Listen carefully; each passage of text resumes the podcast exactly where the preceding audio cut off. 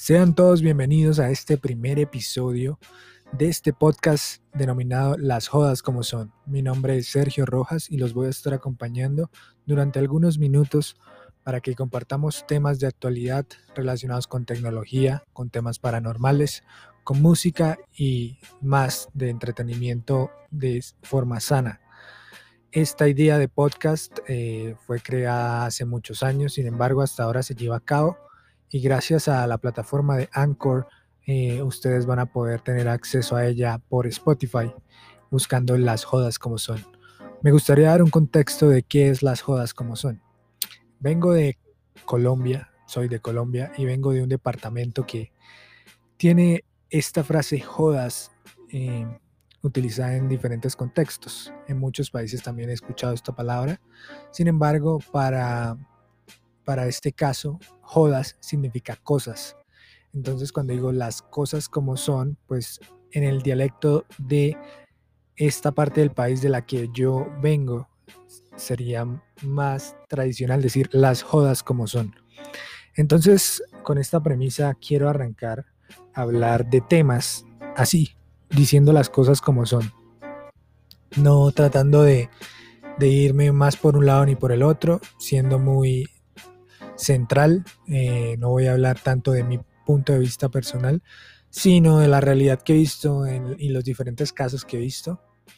Y el día de hoy voy a empezar el episodio con eh, un tema que se llama las plataformas de contenido exclusivo. Y quiero hablar de un tema especial o de una de esas plataformas que ha tenido un crecimiento impresionantemente amplio y alto, que es la bien conocida OnlyFans.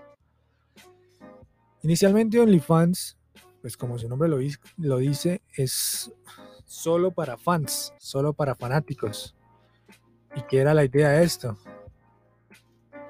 Que fuera una, si uno busca en Google, que es lo que estoy haciendo, OnlyFans es un servicio de suscripción de contenido con sede, bueno, en Londres, y donde los creadores de contenido pueden obtener ingresos a partir de sus usuarios inscritos a su perfil, denominados fans. Permite a los creadores recibir fondos directamente de sus fans con una suscripción mensual, pago único o pago por visión. Entonces, si nos damos cuenta, eh, la publicidad de OnlyFans que muestra. Vemos músicos, vemos entrenadores personales. Ellos nunca enfocaron la aplicación o nunca fue explícito el tema de que fuera contenido, pues digámoslo así, como para adultos. Ellos manejan ahora o la temática de ellos nunca fue esa. Entonces ahí es donde viene lo interesante, que lastimosamente, o bueno, no sé si lastimosamente, pero ya de pronto el nombre de la empresa no, no da para otros usos, o el nombre de la plataforma. Me parece triste porque la idea era, era buena, basándonos en este, en este, en esta definición general de para que los creadores de contenido puedan obtener ingresos. Creadores de contenido. Hay tantas personas que, pues pensemos ahorita, dadas las circunstancias de pandemia, personas que tienen muchos talentos, muchas eh, opciones de las cuales pueden obtener un ingreso enseñando algo, eh, un talento, mostrando, no sé, mostrando que, pueden enseñar y las personas pueden aprender un arte, eh, a cocinar, eh, ejercicio, como lo muestran aquí las imágenes. Pero ya no es posible. Es decir, la fama que tiene OnlyFans, es decir, la fama de OnlyFans en este momento va enfocada al contenido exclusivo, que por no decirlo de otra forma, entre comillas, es para mayores de 18 años, contenido para adultos. No estamos diciendo que ahora OnlyFans va a reemplazar eh, las plataformas del verdadero contenido para adultos.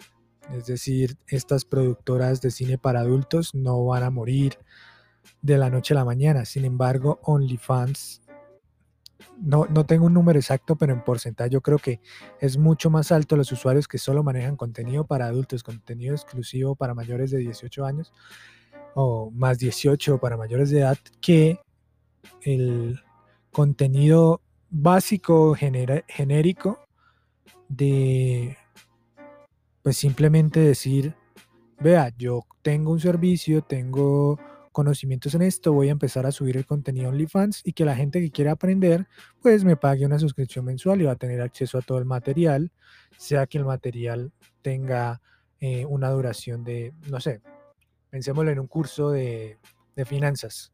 Alguien quiere hacer un, quiere ofrecer un curso de finanzas personales y el curso son 7 videos de 15 minutos.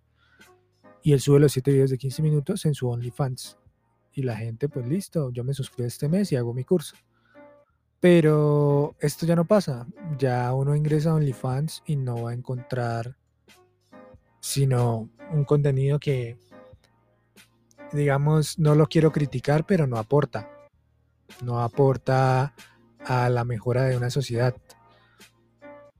Y es una realidad, no lo digo yo, es un hecho de que ese contenido simplemente es entretenimiento y no, y no es algo como, como ese, ese enfoque inicial que tenían para creadores de contenido eh, que reciban sus fondos.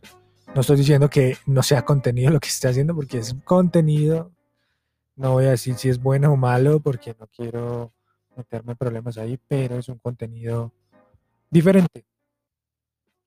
Y bueno, últimamente ha salido una noticia de OnlyFans eh, bastante interesante. Primero sale la noticia, ya les muestro, ya les digo cómo es que dice. Eh, dice, en, en CNN en español dice, OnlyFans prohibió el contenido sexualmente explícito. Y empieza a mencionar de que OnlyFans, que ya en este momento tiene 130 millones de usuarios, y que esos 30 millones, 130 millones de usuarios, 2 millones son para creadores de contenido, se ha convertido en sinónimo de pornografía. Para muchos, participar en, aplicación, en, la aplicación es un salvavidas. Algunos que perdieron sus trabajos durante la pandemia recurrieron a compartir videos explícitos de sí mismos en OnlyFans para ayudar a pagar sus facturas. Muchas de estas trabajadoras sexuales ahora expresan su indignación por lo que ven como una traición de OnlyFans a una comunidad que permitió su éxito masivo.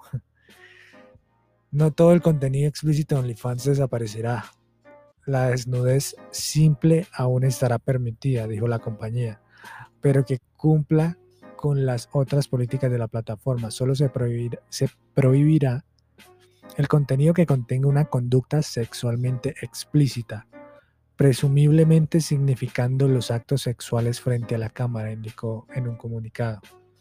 Las empresas de capital de riesgo suelen ser cautelosas a la hora de invertir en plataformas que lo hagan contenido para adultos.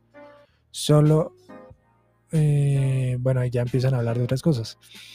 El punto es que esto, como se dieron cuenta, fue como una patada para todas esas personas. Aquí, bueno, solo mencionan trabajadoras sexuales, pero en general sí es una realidad que muchas personas empezaron a ver con mejores ojos, porque de pronto en algún momento no lo vieron tan así, todo el tema del contenido sexualmente explícito. Y entonces que de un momento a otro la plataforma cogió fama y diga, eh, bueno, pero ya no está disponible el contenido sexualmente explícito, pues les quita, por así decirlo, les quita lo interesante o lo que valía la pena de ese boom que tuvo. Porque lo que nos dimos cuenta es que la gente empezó a querer esta plataforma porque era contenido, ¿cómo se dice? Casero. No habían intermediarios, no habían productoras, no habían ningún, ningún tipo de personal intermedio que interviniera en esto. Entonces, claramente, eh, pues para, para toda esa comunidad que ya se había creado, iba a ser una indignación masiva. Pero, eh, bueno, esto supuestamente iba a entrar en rigor a partir del primero de octubre. Y claramente todos esos dos millones de creadores de contenido de la plataforma, que como les decía, en su mayoría, en, su, en un porcentaje bastante importante, son eh, creadores de contenido explícito, es decir, de, para mayores de edad, para adultos, entraron en una protesta a través de redes sociales, pues demostrando esa indignación, expresando su indignación frente a la situación, a la decisión de, de ellos, porque, como les digo, es el mayor atractivo de que esa plataforma hoy en día sea lo que es. Entonces quitarle eso ya pues iba a ser un caos. Y por eso tomó la decisión de, bueno, no se tomó la decisión, se aclaró lo siguiente. Y aquí en otro periódico, pues en otro artículo dice OnlyFans recula en su decisión de prohibir contenido explícito en la plataforma. Entonces nos dice que ahora, a la fecha del pues un, tiempo después de, haber dicho, no, sí, vamos a, poner esta nueva normativa, no contenido sexualmente explícito, dice que la plataforma de contenidos por suscripción ha dado marcha atrás a su reciente decisión de prohibir contenido explícito después de las reacciones que ha habido en redes sociales sobre el tema. OnlyFans había anunciado que a partir del 1 de octubre iba a prohibir este tipo de contenido ahora ha reculado y ha dicho que la plataforma seguirá ofreciendo un hogar a todos los creadores, por no decir que casi a la mayoría. Este mes saltaba la noticia de que la popular web de contenidos por suscripción OnlyFans iba a empezar a eliminar contenido explícito que muchos usuarios había, han subido a, a la plataforma hasta ahora y que iba a prohibir que se subiera más contenido de este tipo a la, web. No dicen porcentajes, pero bueno, es que muchos usuarios. Esta decisión no ha gustado nada a los usuarios de OnlyFans. Ah, bueno, vemos que el tema no es tanto los creadores de contenido, sino que a los usuarios tampoco, porque obviamente supongo que muchos pagaron, no sé si, no sé la verdad si eso tenga opción de pago anual, pero de pronto tenía la opción de pago anual pagaron anual hace poco y iban a perder pues su plata en el sentido de que no iban a tener ese contenido exclusivo. Entonces ya, para, ya que las mayorías de estas personas usaban la plataforma precisamente para compartir y ver este tipo de contenido. Y pues vemos un, tweet de OnlyFans que dice, thank you, thank you to everyone for making your voices heard. Heard sería. Entonces, gracias a todos por hacer, por hacerse escuchar, por, hacer, que sus voces se escucharan. Y dice que van a tener el, el, apoyo de la comunidad de creadores diversas que tienen y que van a suspender lo planeado para el, el cambio de política en el 1 de octubre. OnlyFans stands for inclusion and will continue to provide a home for all creators. Como ya leímos, que, iban a mantener un hogar para todos los creadores. Entonces dice que hoy, pues, mediante un comunicado, la compañía que gestiona OnlyFans dio las gracias a sus usuarios y que eh, se han conseguido todas las garantías necesarias para apoyar a nuestra comunidad diversa de creadores y pues que la empresa eh, la empresa defendía que OnlyFans es una plataforma inclusiva y que seguirá siendo el hogar de todos los creadores, aunque cabe recordar que precisamente esta web se ha hecho popular gracias al contenido explícito que permite alojar.